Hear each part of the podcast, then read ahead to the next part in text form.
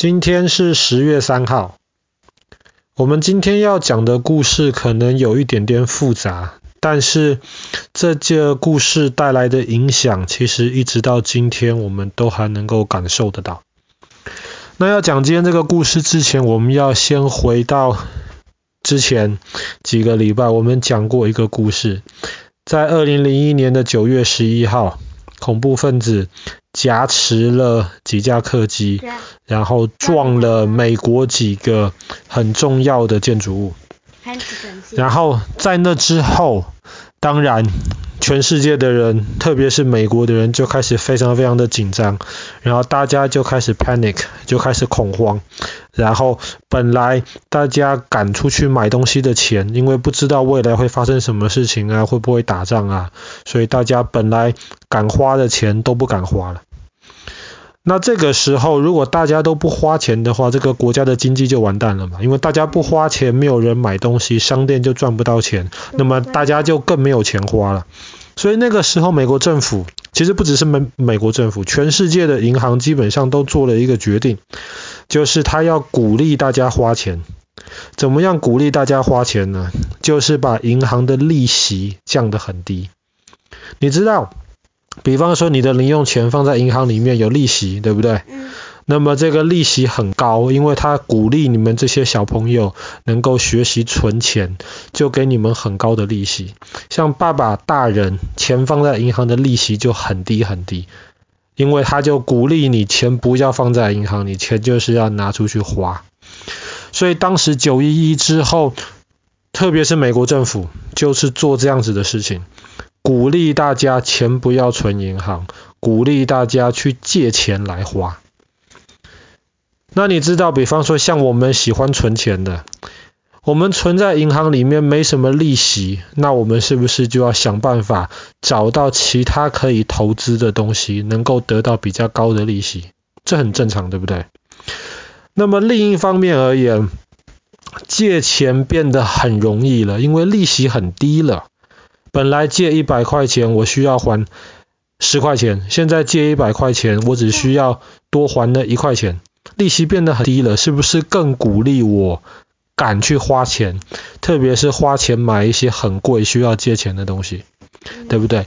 有什么样的东西是我们通常老百姓会要花钱买，但是很贵很贵的东西呢？房子。没错，房子。今天下午爸爸不是就在打电话，就在跟一个房子的一个顾问打电话，因为我们要买房子，对不对？所以那个时候，很多银行为了想多把钱让人家借出去，然后赚利息，他们就想到了买房子的这些人。那你知道，通常买房子，像爸爸今天下午跟他讲电话讲了很久，因为他要很小心的确定，哎，你说你要买这个房子，你的薪水多少钱？那么我们借钱给你的话，你有没有能力还这个房子的钱，还这个房子的贷款？如果哪天你受伤了，或是你失去了你的工作了，你没有办法继续赚钱的时候，你打算怎么样来还你的贷款？他要问你这些很多问题，因为银行当然希望自己钱借出去能够收得回来，对不对？可是，在那个时候，九一一之后，特别是美国，因为银行有太多钱了，太多钱，他就要想办法把这些钱借出去。所以本来可能你需要有很好的工作，你需要每个月能够保证银行很有信心你能够还贷款，银行才愿意借钱给你。OK，那么当这些人借了这些钱去买房子之后呢，那每个月是不是就要还钱给银行？对不对？很合理嘛，你每个月要还利息给银行嘛。那么银行他们拿到了这些钱，银行还觉得不满足，他觉得拿这些钱还不够，所以银行那个时候就想到了一个某种程度上来说很聪明的方法，他们把这个东西，他们把每个月收到的这个贷款的钱呢，包装成了一个新的一个产品。然后把这个产品去卖给本来想要在银行里面存钱赚利息的这些人。不要忘记了，现在利息很低，可能一年只有百分之一。可是银行跟他们推销，哎，我们有一个新的一个产品，每年可以百分之三，而且很安全，你要不要？当然要。这些人就开始接受了银行推荐给他们这个新的商品。所以这一个大圈圈，银行借钱给人买房子，买房子的人每个月还钱给银行。然后银行把每个月能够收到这个还贷款的这些钱，包装成了一个商品，再卖给那一些想要投资、想要比较高利息的那些人，就变成一个大圈圈了。这个大圈圈很好，没有什么问题。可是问题就在于说，银行觉得这样子不够，这样子赚的钱不够，反正利息这么低，反正政府印了这么多钞票，我们为什么不再鼓励更多人买房子呢？所以，所以银行就想，银行就想，本来有一些人可能工作就不是很稳定。可能根本就买不起房子，但是银行跟你保证说没有问题，现在利息很便宜，你的工作稳定没有关系，我们用非常非常低的利息把钱借给你，加油去买一栋房子吧。哇，这些人听到了银行的鼓励了，他们就非常的开心。他们就跟银行借了很多钱，这些钱可能他们有机会是还不起的，但是银行说没有关系，没有关系，真的还不起，我们再想办法。所以银行又从这些人身上拿到每个月他们还的钱，然后又把这些钱再卖给那一些要很高利息的投资人，这个也没有问题。如果每个月都还钱的话，都没有问题。但是，但是很快，很快，银行就发现这一些人可能还不起利息了。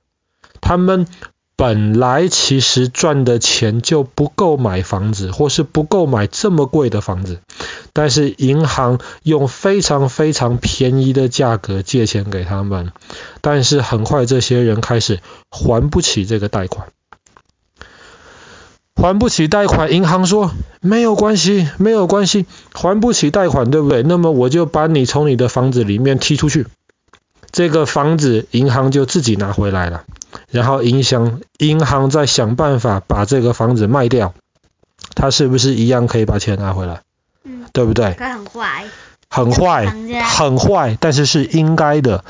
银行借钱给你，你如果不能还利息，银行把你踢出去，这个没有什么好说的，因为银行借钱给你的条件就是你要能够每个月的还利息，所以这个也不是问题。真正的问题就在于说，当经济开始有点变得没有那么好了，市面上的钱或是工作没有那么多了，越来越多还不起贷款的人。还不起嘛，他们的房子就被银行拿走了。银行手下拿了这么多空房子，他要怎么卖？这些房子是不是只能便宜卖？是啊，对不对？赚不了啦，就赚不了啦。所以银行就开始，银行就开始发现自己手上房子越来越多，钱越来越少，有大麻烦了。OK，所以这些人本来就买不起大房子，现在就是真的没有办法还了，大房子被银行拿走了。但是还有另一群人哦，就是本来买得起大房子，也能还得起贷款的这些人哦。当这些人跟银行借了三十万，他们每个月还贷款，可是他们现在发现，哎，现在房子越来越便宜了，房子的价格跌了。我买一栋新房子可能只要二十万啊，那我请问你，我为什么要还三十万的贷三十万的贷款？对，我买一栋新的才二十万嘛，所以这些人，这些人不是这些人本来还得起贷款的，他们也不还了，大不了房子就给你银行好了，我再花二十万买新房子。所以银行手上卖不出去的房子越来越多，手上的钱就越来越少。而且本来跟银行买这个新商品的投资人，他们本来银行保证说每个月有人还贷款，你们买的新商品就可以给你们利息了。银行手上没有钱了，这些人还拿得到利息吗？不。拿不到利息了，所以情况就变得非常非常糟糕。在二零零八年的时候，就发生了一个金融风暴，从美国开始的金融风暴，有一间非常非常非常大的银行没钱了，整个垮掉了。那个银行是什么？那个银行叫做 Lehman Brothers，莱曼兄弟，在英国也类似的情况发生，一家非常非常大的情况也倒了，那个叫做 Northern Rock 北岩银行，而且倒的美国一家大的，英国一家大的，还有其他银行虽然没有倒，但是跟倒也差不多了，他们已经没有钱了，随时会倒了，所以很多老百姓钱放在银行里面，你怕不怕？你不知道银行什么时候倒掉啊？你又没有买这些乱七八糟的产品。可是如果银行倒掉了，你的钱可能一下子就消失了。所以这个时候老百姓就开始恐慌，大家就开始害怕，大家都去跟银行拿钱。我问你，钱拿不拿得出来？拿不出来，银行手上没那么多钱。银行手上有很多房子，那银行说你的钱我拿不出来，我把房子割成一半给你好不好？你要不要？当然不要嘛，你要钱嘛。你存在银行里面的是钱，不是房子啊，所以大家就开始恐慌。这个时候，全世界的的银行都开始恐慌，老百姓都开始恐慌。这就是二零零八年的金融风暴。那这跟我们今天故事有什么关系呢？在二零零八年的今天十月三号，那个时候的美国总统签了一个法律，那个法律就是美国政府可以。平白多出七千亿美金，这七千亿美金是拿来干什么用？这七千亿美金是拿来跟银行把那些本来还不起贷款的那一些收不回来的钱，美国政府把它买下来。这样子，这些钱就不是银行来还了，就是美国政府来还了。这个东西你听起来好像没有什么，但是你仔细想一想。哎，我是一个普通的老百姓，我又不是像那些一在银行里面工作的人赚那么多钱。你政府忽然变出七千亿美金这么多的钱来，七千亿美金除以美国三亿人，等于说每一个美国老百姓要负担两千多美金的钱去救那些银行，凭什么？可是还不能不救，因为如果那几间银行再倒掉的话，越来越多银行会倒掉，那么整个金融系统就会乱七八糟，那么大家在银行里面的钱都拿不出来，所以这件事情就这样子了，七千亿美金就这样子丢到那个无底洞里面去。重点是拿到这些钱的银行怎么用这些钱，他还不让我们老百姓知道。他们可能只是乱花呀。那为什么这个事情影响到我们今天呢？因为后来的金融风暴，政府怎么处理，基本上都是用类似的方法来处理。像过去两年，因为新冠病毒的关系，很多银行就开始有危险了。